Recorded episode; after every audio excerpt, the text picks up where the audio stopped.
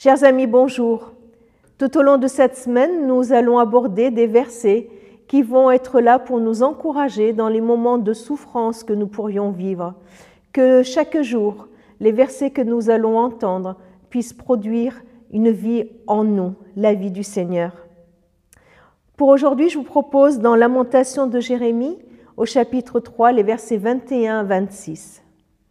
Voici ce que je veux me rappeler. Voilà ma raison d'espérer. Les bontés du Seigneur ne sont pas épuisées, il n'est pas au bout de ses tendresses, elles se renouvellent chaque matin. Que ta fidélité est grande, Seigneur. Je le dis, le Seigneur est mon bien le plus précieux. C'est pourquoi j'espère en lui. Le Seigneur est bon pour celui qui compte sur lui, pour celui qui le cherche. Il est bon d'espérer en silence le secours du Seigneur. S'il y a un prophète qui a eu pas mal de problèmes, c'est bien le prophète Jérémie. Il a été maintes fois en prison, il a dû faire face à la persécution, à l'opposition. Et il écrit ses lamentations parce que vraiment c'est ce qu'il a traversé en plein milieu de ses souffrances, de profonde solitude, des moments de souffrance physique, souffrance morale et même souffrance spirituelle. C'est pour ça que qui a même l'expression les jérémiades. Eh bien, en plein milieu de son livre de lamentation, il prononce des paroles d'espérance qui nous encouragent aujourd'hui, des siècles plus tard, quand toi et moi, nous traversons des moments de souffrance. Voilà ce qu'il dit. Je veux me rappeler. En gros, il est en train de dire, pendant que je suis en train de souffrir, je veux me rappeler ce qui me donne de l'espérance. Vous savez, cette espérance de, de voir le soleil se lever quand on est en plein milieu de la nuit, cette espérance de voir le bout du tunnel quand on est au milieu et que et qu'on ne voit aucune lueur encore. Cette espérance, c'est notre raison d'être. Cette espérance, c'est ce qui nous fait tenir.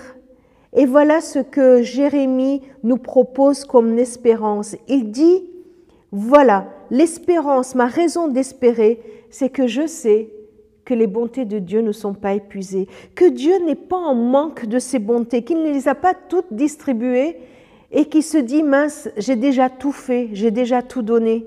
Non, il n'est pas au bout de ses tendresses, il y en a encore à me donner.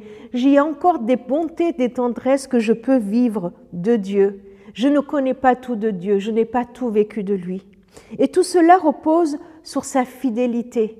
Chaque matin, il en a de, nouvelles à me donner parce qu'il est fidèle.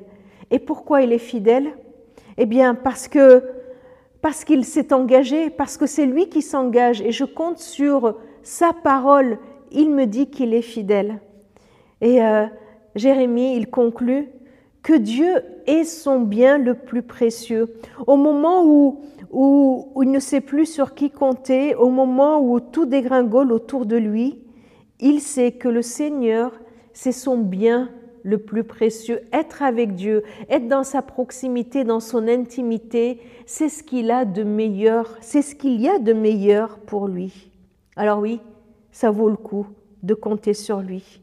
Alors, je ne sais pas ce que tu vis aujourd'hui, mais que ces paroles soient un encouragement pour chacun d'entre nous. Les bontés de Dieu ne sont pas épuisées. Rappelons-nous ses promesses. Il est bon de compter sur lui. Il est bon de le chercher, lui. Il est bon d'espérer en son secours.